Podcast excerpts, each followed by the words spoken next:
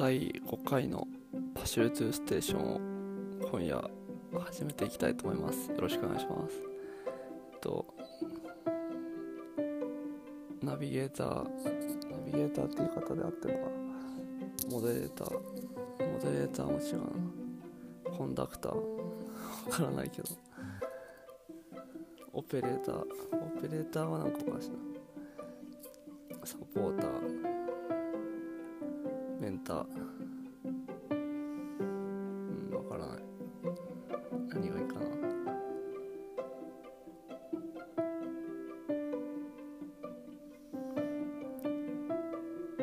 ナレーターナレーターナレーターがいいかな。うんなんだ何がいいかな。何考えてみようちょっと。うん。ディレクターマネージャー。プロデューサー。うん。何がいいか。な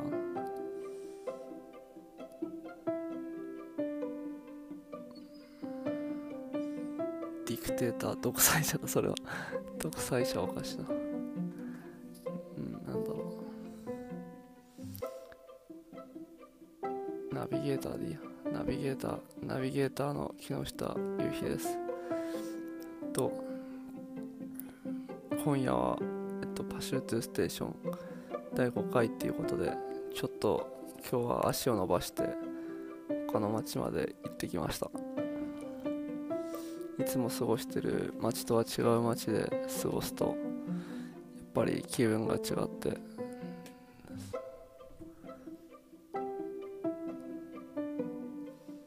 そこは思い出の町なんですけど。か前にその町に行ったらなんかたこ焼き屋があってたこ焼き食べてたんですね。そしたらなんかトランプのスペードとすっごいなんかフリルのスカートを着た人がなんかいてでなんか声かけられてなんだろうなと思ったらなんかスペードの服着た人と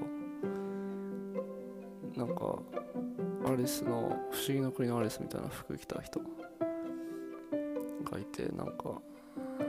その2人組はちょっとイかれた2人組でなんかいきなりあのたこ焼き食べてたらなんか喋りかけてきて「暇ですか?」って言ってきて「いや暇じゃないんですけど」って言ったら「神社行きますか?」って言っててでまあ神社ぐらいだったらいいなと思ってで神社もいいですよって言ったら「ちょっと待ってください」って言って「私水買ってくるね」って言って。なんか一人がスペードの方があの水飲み場に水飲み場じゃない自販機か。自販機に行ってで自販機でペットボトルの水買ってきて。で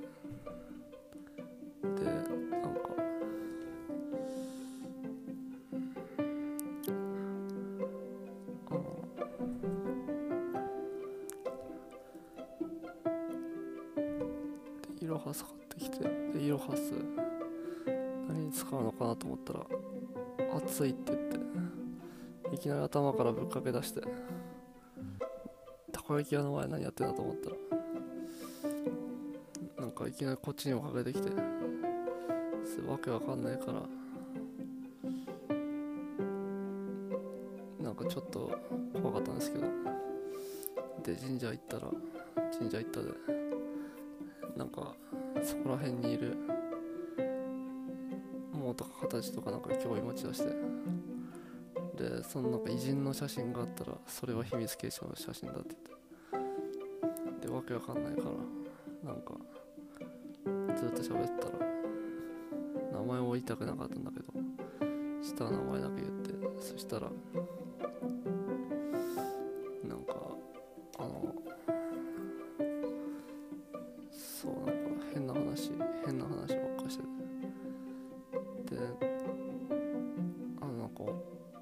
その人人たちとおみくじやったんですけどおみくじやったらそしたらなんかあのそう大体当たってるねみたいなって。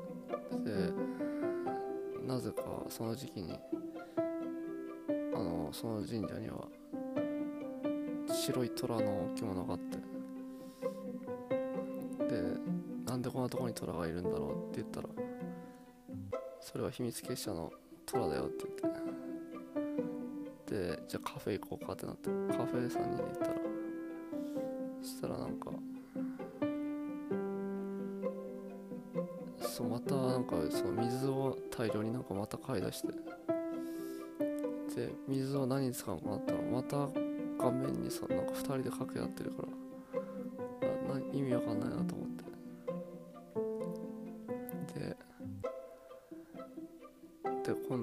公園行こうって言って。で公園行ったら水のなんか戦争が始まって。で水の戦争が始まったと思ったら黄昏出してあの池で黄昏出して。であのアメンボを殺し出して。あもうやばいなと思って。でアメンボを殺してる時に何言うのかなと思ったらもう一回懺悔に行かなきゃダメだって。え懺悔って言ったらそう懺悔もう一回神社に懺悔に行こうって。もうやだよって言ったらじゃあ新宿まで歩こうってなって。でなんか新宿まで歩いた時に外国人にめちゃくちゃ怒鳴られたり。なんかあの俺のそういうなんか事情の話になってそういう話をしたらかわけわかんないリアクション取ってきたから。それあのあれでしたらなんか代々木の方に透明なトイレがあってそれをなんか見つけた時になんかなんかなんか変だなとか言っててその一人の方が。でなんだろうなと思ったらなんかお尻が痛くなってきたって言い出して何を言ってんだと思ったらでなんか俺もお尻が痛くなってきた。でななんか意味わかんないなと思った。そしたらあのなんかそれとは関係あるのかどうかわかんないけどあの駅の方も一人のスペードみたいな服の方が裸足で歩き出してなんなんで裸足で歩いたなと思った。眠い眠い眠い眠いって言って。眠い眠いって何なんだろうなと思ったら。でそそのままなんか裸足で靴持って裸足で電車乗って。で裸足で新宿まで行ってで新宿まで行ったらなぜかあのハイタッチして LINE 交換してください LINE 交換してくださいって言われたら LINE 交換するのですって言うと。でなんか別れたっていう謎のエピソードがあって。その思い出の土地っていうのがそのたこ焼き屋があるのが原宿で。なんか原宿までなんかなぜかタクシー乗って原宿に行ったんだけど。原宿の前で。そうなんかその2人がユニクロに興味持ってて。あんなすごいユニクロができたんだって言ってて。で今日はそこにも行ってみたんですけど。なんかお花とか売ってたりとか。かアプリのお部屋があったりとかなんかすごい進化してるなって思ってあこんなすごい店があるんだって思ってなんか T シャツの売り場がに世界で一番広いらしくてすごいなと思って。いろんなその店によってなんか違うんだなと思って。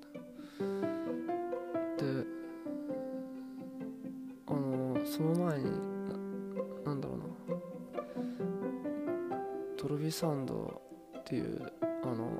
没入感のある映画システムでテネットっていう映画を見てでテネットのなんかストーリーをちょっとだけ話すとここからなんかちょっと聞きたくない人は聞かない方がいいと思いまし。た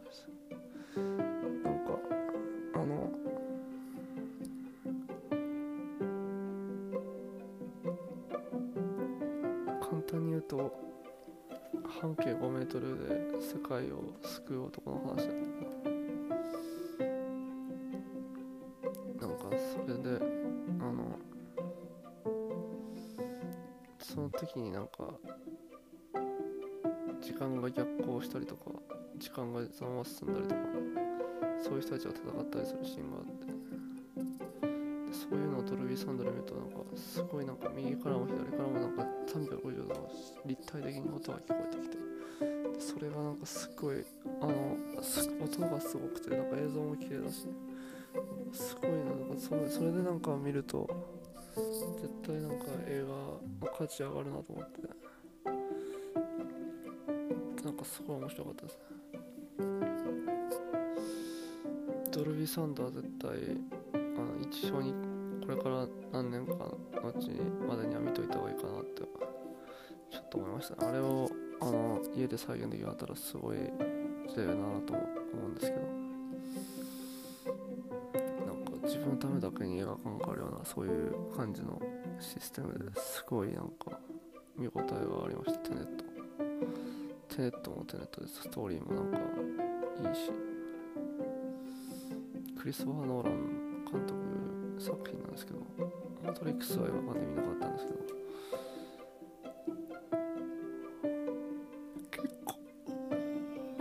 結構テネットは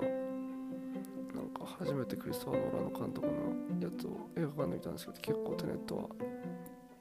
良かったです。テネット2もあるのかなねって見た人と話してて。でもテネット2があったらもっと盛り上がそうだと思うなんか鬼滅の刃はすごいヒットしてるけど世界的にヒットしてたテネットで。うん。だから世界水準のものを見たいなって。ちょっと思うんですけど。うん。でその後なんかあの受注会に行って原宿の方で。で受注会でパーカーを買ったんですけどラウタシーっていうブランドで。そのブランドは結構なんか面白い服を作ってるんで見に行ったんですけど。そこであのそのデザイナーの人と話してたらクラゲのデザインなんですねとかいう話をしてて。でそうですよって言うからあのなんかいろいろ聞いてみたらあのなんかメンズの商品あんまり作ってないらしいんですけどビメンズメインのお店だからお店ってか服屋服屋だから。でもなんか細部まで作り込まれてるからメンズもぜひ作ってくださいみたいな言ったらょっと考えときますね。ってなんかそこの人たちの言ってることですごい良かったのはなんかイメージを膨らませていってその中でイメージが固まってきたら服を形にするって言ってて。でなんかそうイメージが固まるまではあの服をつそこ作らないっていうかコンセプトを決めてイメージを作ったりイメージからコンセプトを作ったり。結構自由になんか感覚フィーリングで作ってるらしくて論理とかじゃなくて理論とか頭で考えるわけじゃなくて感受性で作ってたからクラゲっていうのも感受性の塊みたいな。でなんかそうなんか未来的な服屋だなと思ってすごい面白かったんですけど。4月にパーカーが来るのでスタイルヒントをちょっとやってるのでそこでそのパーカーを見せてみたいなと思うんですけど。私はなんかすごいなんかホームでギャルソンみたいなブランドになってほしいなと思ってるんですけど、うん、なんかまだそう3年前ぐらいの始めたばっかりででもなんか結構クオリティが高くて。これからなんか面白い。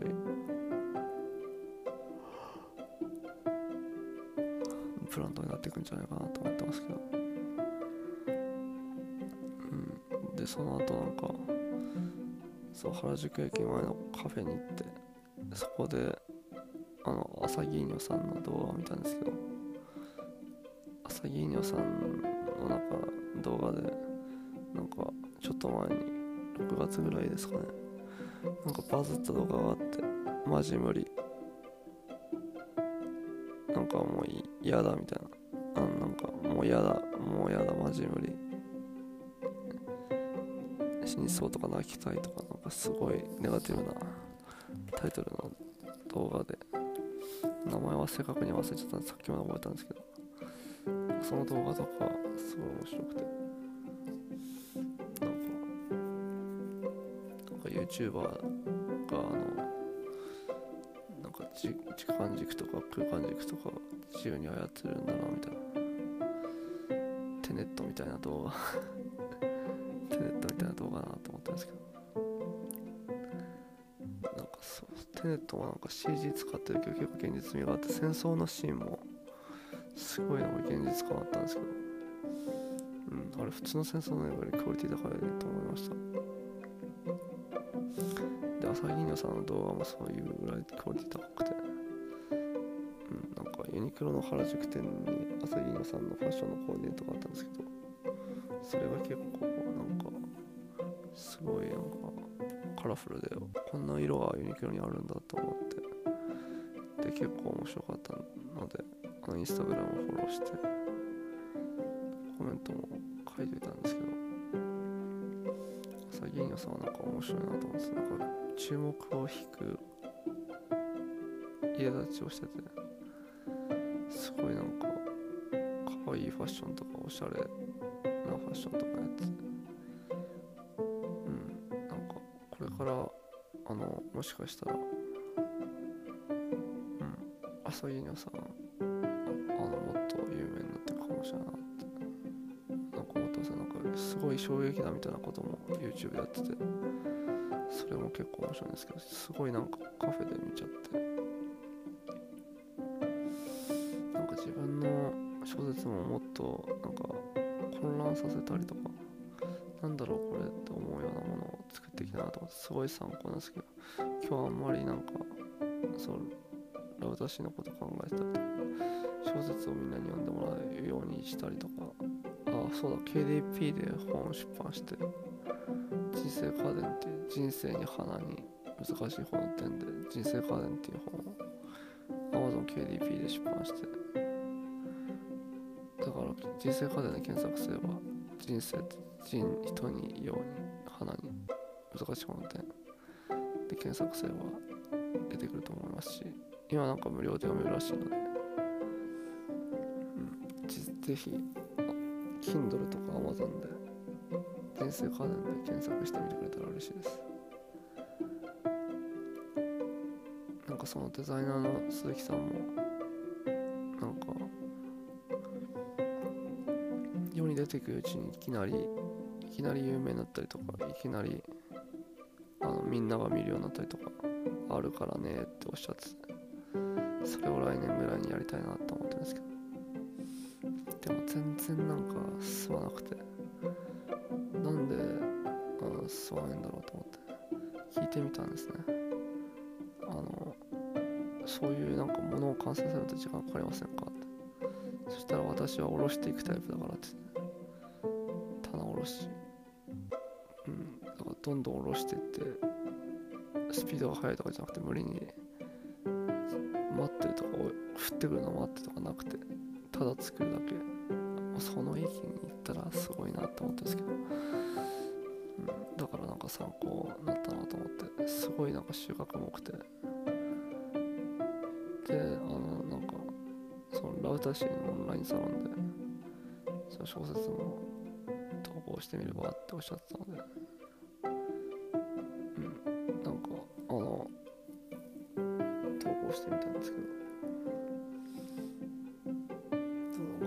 オンラインサロンってなん。かいいなってちょっと思いましたねだからこれ聞いてる人であの自分はオンラインサロン2つ入ってるん。ですけど落合塾とイトラウタシぜひあのオンラインサロンにも注目してみると自分でやってみたりとかなん。か昔の自治会とか公民館ぐらいの感じかなってそれがオンラインだったのかなってもっとなん。か密度がこういう感じでなったのかなと思ったんですけど。結構あのこれから自分の居心地いいコミュニティに入るっていうのはすごい大事かなって思ってて。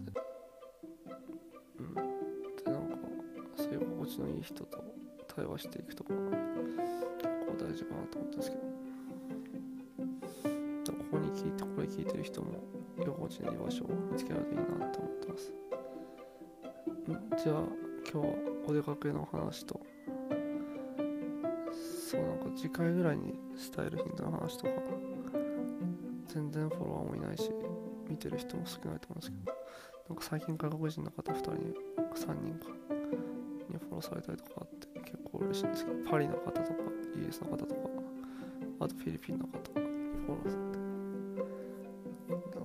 ちの方面も頑張っていきたいなって思ってます。じゃあありがとうございました。今日は楽しかったです。明日は皆さんにとっていい一日になりますように。じゃあおやすみなさい。ありがとうございます。インスタグラムのメッセージや Facebook のメッセージスタイルヒントのコメントインスタグラムのコメント Facebook のコメントぜひお待ちしてます。じゃあありがとうございました。失礼します。おやすみなさい。バイバイ。またね。パシューツステーションでした。第5回。タイトルは。